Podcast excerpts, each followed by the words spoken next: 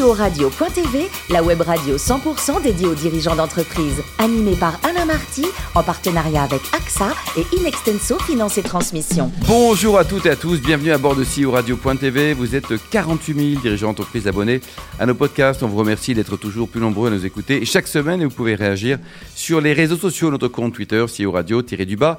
TV. À mes côtés, pour co-animer cette émission, Henri Delambilly, directeur du développement clientèle direct euh, entreprise d'AXA France. Bonjour Henri. Bonjour, Ainsi que Marc Sabaté, qui est directeur associé et directeur général d'Inexenso Finance et Transmission. Bonjour Marc. Bonjour Alain. Aujourd'hui, nous recevons Hugues Pouget, euh, chef pâtissier et fondateur de la maison Hugo et Victor. Bonjour Hugues. Bonjour. Alors vous êtes né en 1977 à Aix-en-Provence, euh, lycée hôtelier, doublé d'un BTS à Marseille. Vous avez débuté à Cannes, au Carlton. Oui. C'était génial pour regarder les, stars passer, non? Absolument, oui. C'était, c'était le, donc en 1996. Et en fait, je travaillais au restaurant gastronomique du Carlton. Et en fait, au dernier étage, c'est, c'était l'angle de vue parfait sur la croisette. Et en fait, c'est là où toutes les interviews se faisaient. Et moi, je travaillais juste derrière la baie vitrée et la pâtisserie. Enfin, je pense que ça a changé depuis. Mais la pâtisserie était au septième étage du Carlton à Cannes. Donc du coup, euh, j'en ai vu. Première là aussi. Absolument. C'était sympa. Alors ensuite, la durée et le Bristol, c'était deux belles aventures. Oui. Ben, la durée, en fait, je suis arrivé à Paris en 99. Euh, donc j'étais embauché chez La Durée. On travaillait sur les Champs-Élysées à l'époque. C'était assez sympa. Et c'était vraiment l'époque où La Durée se développait de manière très très massive. Et on faisait partie de cette énergie. Et, c'était très c'était passionnant. J'étais assez jeune. Et après j'étais embauché au Bristol à l'arrivée de Fréchon. Et là pareil, c'était alors c'était pas une ouverture puisque le Bristol existait déjà, mais c'était la construction d'une nouvelle équipe avec des ambitions euh, euh très hautes euh, annoncées à la troisième étoile. À la troisième étoile. Et donc du coup j'ai fait partie de, de de cette équipe les deux premières années. Alors ensuite, vous avez également côtoyé un chef extraordinaire, Guy Savoie. Oui. Alors là, euh, c'était pour moi euh, quelque chose d'assez euh, enfin, fantastique, presque irréel. Un jour, j'ai un coup de téléphone, j'ai un coup de téléphone où je travaillais et euh, j'entends pas ce qui se passait parce qu'il y avait du bruit en cuisine et quelqu'un me dit, pareil que vous cherchez du travail? Je dis oui. Et puis il me dit, on peut se rencontrer ce soir à 23h. Donc c'est pas une heure quand même habituelle. 23h pour, faire un entretien d'embauche. et je dis, pardon, mais je, je, comprends pas qui vous êtes. Et il me dit, Guy Savoie. Je fais, bon, très bien. Je fais pas, pas de problème. Si vous raccrochez, j'aime pas les blagues. Non? non, je raccroche pas. Mais c'est vrai que, donc avait Guy Savoie, et on est en 2002. Et en 2002, Guy Savoie vient de décrocher sa troisième étoile. Il était le seul chef, chef à décrocher une troisième étoile. Et, et en fait, pendant toute la journée, je me dis, mais qu'est-ce qu'il va me proposer? que je dis, il va quand même pas me proposer le poste de 3 étoiles et aller travailler dans un bistrot, faire des crèmes brûlées, c'était quand même pas un truc qui me passionnait. Et en fait, euh, donc on se rencontre et en fait, on, a, on est resté quasiment trois heures ensemble ce jour-là. Et en, effet, il me proposait de remplacer son chef pâtissier historique qui était là depuis plus de 10 ans et il me proposait de prendre la place de chef pâtissier et j'avais 24 ans.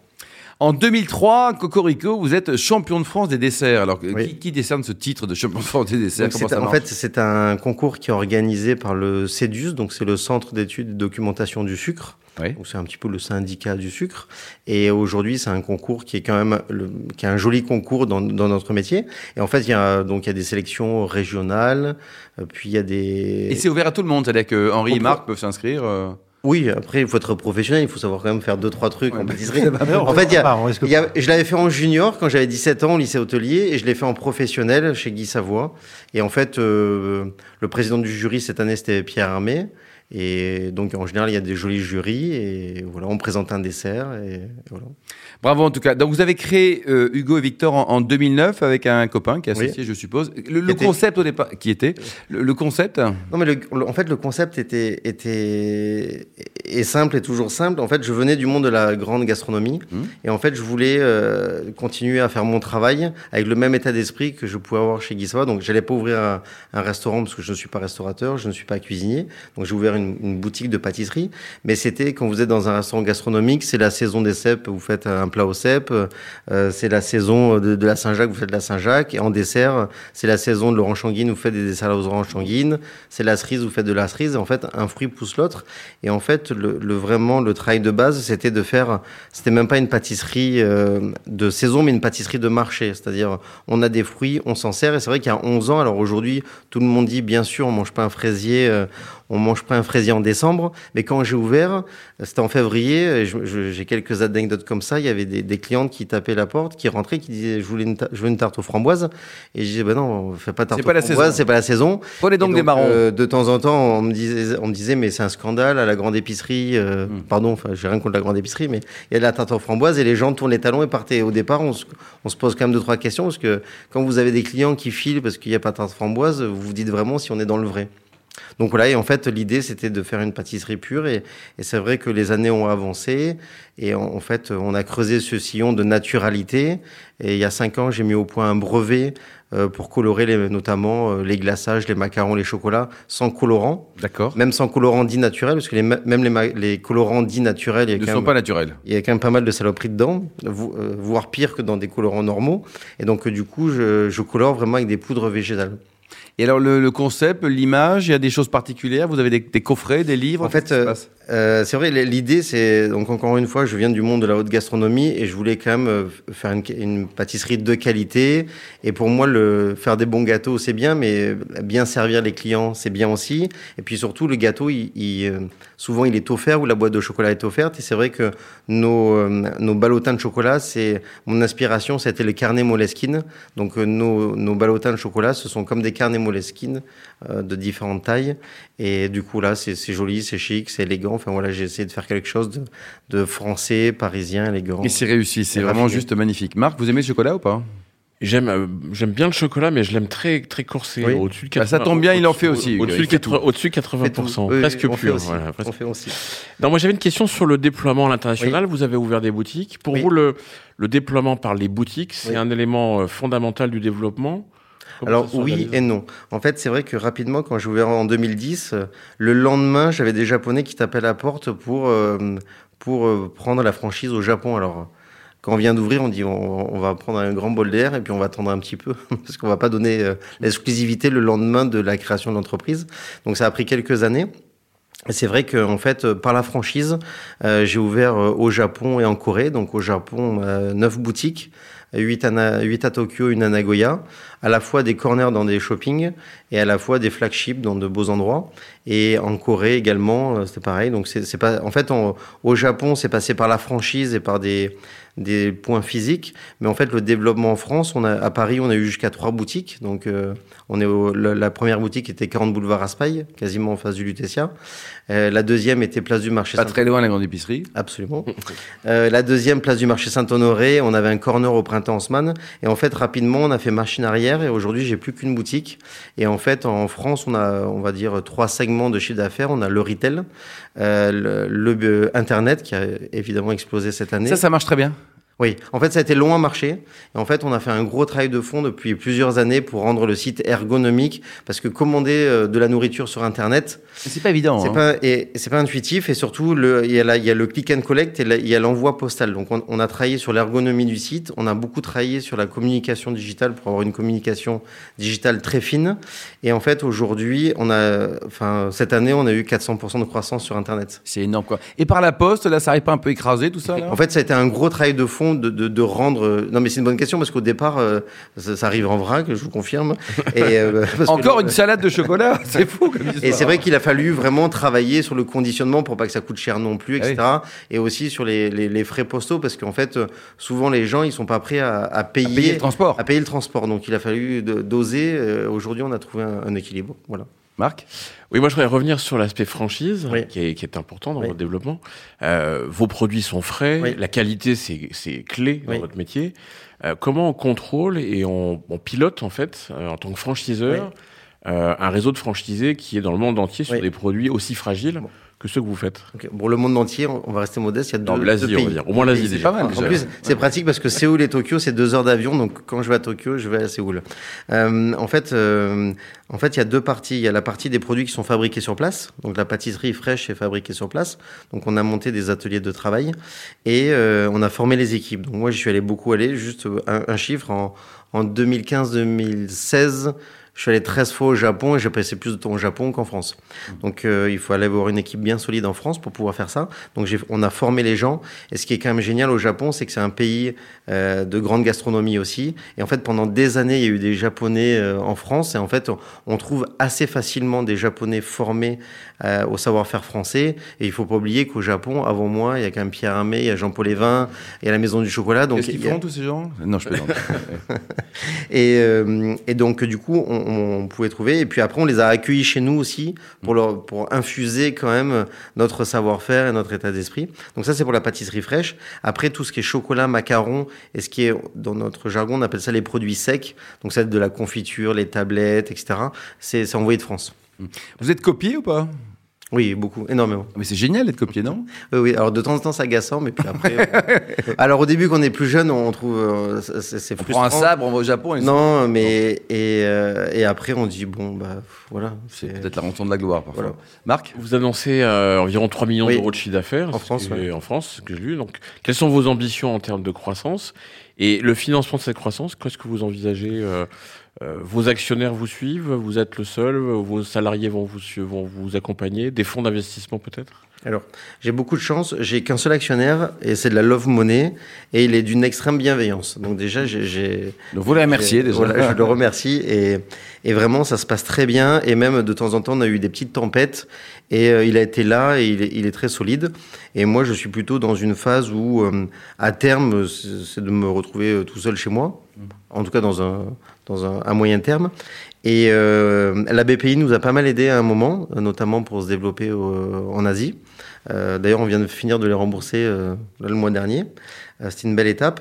Et c'est vrai que depuis 2-3 ans, j'ai un plafond de verre à 3 millions. Parce que quand l'export va très bien, le retail va moins bien, mmh. les gilets jaunes, machin, etc. L'un dans l'autre, ça fait 3. Et cette année, le retail va très bien, l'export, ça va pas. le B2B, de temps en temps, il explose parce que j'ai une, une, vraie activité pardon, en B2B. Et, euh, et, du coup, là, on j'essaye de travailler. J'ai recruté un directeur commercial. Et, euh, et, pour nous, le développement va, donc passe pas forcément par des lieux physiques de points de vente, parce que le retail, notamment à Paris, euh, ben, on sait ce qui se passe à Paris entre les derniers événements des deux dernières années. On va pas revenir dessus. Euh, c'est pas très favorable aux boutiques. Euh, voilà, les boutiques c'est pas terrible. Donc du coup, on, on, multiplie l'énergie sur le digital. Notamment cet été, on va essayer de, enfin, on va, plus qu'essayer, on va commercialiser nos glaces pour les livrer dans la France entière. Ah bon Par la poste. on par la poste. Ah oui par la poste, absolument. Qui livre comme ça C'est quoi C'est Chronofreeze. Ah oui, Chronofreeze. Chronofreeze. Après, il y a d'autres acteurs avec qui on travaille aussi. Ça va être rentable, ça? Parce que si on ah commande un, cornet. Euh... Ah non, c'est pas un cornet. bon, d'accord. non, non, il y aura un franco à 80 euros environ, mais l'idée, c'est de. Voilà, notamment. Et euh, il y a pas longtemps, j'ai signé un gros partenariat avec le Pôle Luxe d'Accord. D'accord. Donc tout ce qui est Sofitel, Pullman, M Gallery, Mobotel puisque vous parliez du RSE tout à l'heure sur les précis, invités. Euh, en fait, Accor a, signé un RSE extrêmement euh, ambitieux. Et en fait, euh, quand Accor m'a interrogé, je me suis dit, mais jamais ça a passé en prix. Donc, il y avait un appel d'offres, c'est ça? En fait, il y avait un appel d'offres en fait, qui était quasiment terminé. Et en fait, j'ai rencontré le, directeur FNB national d'Accor, qui avait goûté mes produits. Il me dit, mais il faut absolument qu'on travaille ensemble. Et en fait, l'appel d'offres, c'était on remplace Agandaz par un très bon glacier enfin, moi, je, on est artisan. Euh, moi, c'est pas une machine qui remplit les pots de glace, hein, c'est fait à la main. Euh, c'est du lait de la ferme de Viltin, c'est des vrais ingrédients, c'est de la vraie gousse de vanille. Donc, euh, je, je m'étais dit, je suis flatté, on, on va essayer, mais je connaissais, enfin, je pensais connaître le résultat. Et en fait, euh, donc il m'interroge et il me dit, on va vous placer en, en finale de l'appel d'offres. Euh, ça c'est bien ça. Du coup, j'étais assez flatté. Et en fait, ce qui s'est ça c'est un vrai appel d'offres ça. Mais c'est vraiment ce qui s'est passé. Et en fait, euh, à un moment, euh, ils ont pas été, ils m'ont pas tordu le bras par rapport aux négociations prix. Donc évidemment, il y a des prix euh, spécifiques, mais ils ont été assez fair-play. Et en fait, à la fin, on était face à un industriel puisqu'il voulait des glaces euh, bio, etc. Enfin, je vous passe tout, tout le cahier des charges. Et en fait, bah, du coup, on a, on a gagné en ayant un prix, un, un prix plus cher. Henri? Question intéressée. Vous, avez peut-être des invendus. Qu'en, faites-vous Alors, c'est une très bonne question. Si vous voulez l'adresse d'Henri Alors, je peux vous dire que alors, ça, ça, c'est une très bonne question parce que c'est un casse-tête. On, est, on passe des heures et des heures à faire des prévisions. On, vraiment, c'est à Noël, tout ça, vous pouvez pas vous imaginer le fine-tuning qu'on fait. J'ai une directrice générale qui fait des tableaux Excel extraordinaires. mais, mais, la marge sur la glace, elle doit être colossale. Elle est combien d'ailleurs, la marge Non, vous euh savez, pas tant que ça. Parce que quand vous. on va procéder à une à bord de non, mais je, radio. Non, non, non je, je, vais pas dire. Je vais vous donner un chiffre précis. C'est vrai qu'un industriel qui fait de la glace, il foisonne à 50% sa glace. D'accord. Moi, je suis artisan, on va foisonner à de manière naturelle à 10%. Je vais vous donner le coût de revient de, si on prend un bac de glace vanille qui fait 2 litres 5, mon coût de revient, il va être de 11 euros environ. D'accord. Et on va le vendre euh, à nos clients B2B à 22 euros. Oh, donc c'est raisonnable. C'est Vous voyez, on fait pas une marge de. Enfin, quand on fait de, des vrais bons produits artisanaux avec de la vraie matière première, il y a un prix on paye, maximum, on, paye le juste prix la matière première. Enfin, oui, je pourrais payer mes fraises trois fois moins cher, mais j'achète des bonnes fraises. Henri? Et toujours à propos je, vous ai pas répondu sur les, les invendus, pardon. En fait, ce qui se passe, c'est que déjà, euh, on travaille, on fait un gros travail de statistiques. Et malgré tout, alors je suis pâtissier, mais il se trouve que les statistiques, ça marche quand même pas mal. Bon, pas quand il y a les gilets jaunes, euh, mais bon, ça marche. Et en fait, j'essaye de créer des gâteaux intelligents. C'est-à-dire que quand euh, je crée mes gâteaux, évidemment, quand on fait un millefeuille, le soir, on le repasse pas le lendemain, parce que si vous me l'achetez, vous serez très vexé, déçu de payer un millefeuille 7 euros qui est pas bon. Mais par contre, on fait des gâteaux aussi qui passent, qui passent deux jours. Du coup, on va doser les gâteaux qu'on met en vitrine qui passent deux jours et les gâteaux qui passent une journée. Et les gâteaux qu'on ne vend pas, ben, le personnel part avec le soir. Si de temps en temps, il y a une manifestation qui bloque le boulevard Raspail, on distribue un peu aux voisins, on les jette. Mais on les jette, même pour des raisons Henri, une dernière question? Utilisez-vous des savoirs anciens pour faire passer, pour, pour, produire vos pâtisseries? Des savoirs anciens ben, tout est en savoir ancien parce qu'on est assez peu mécanisé malgré tout. Et, euh, et c'est vrai que c'est un travail de. On, fait de l'artisanat de haut niveau. Euh, J'ai beaucoup de chance. On a depuis. Euh, depuis 4-5 ans, j'ai beaucoup travaillé sur mon management. À un moment, j'avais beaucoup de turnover. Je pensais que ça venait des autres et non, ça venait de moi. Donc, j'ai pris un coach en management pour. Parce qu'à un moment, c'était où je travaillais seul avec ma femme, où, où j'essayais de, de, me développer.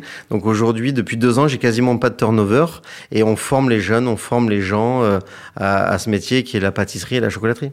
Alors pour terminer, il paraît que le, paradis pour vous, c'est un bateau, porc un bon melon et une bonne bouteille de rosé bien fraîche. Oui, c'est ça, c'est pas mal. Euh, j'ai le permis bateau. Oui. Euh, Heureusement, parce que c'est le permis melon et, rosé. Et je loue un bateau l'été. Je suis originaire de Hier, dans le Var.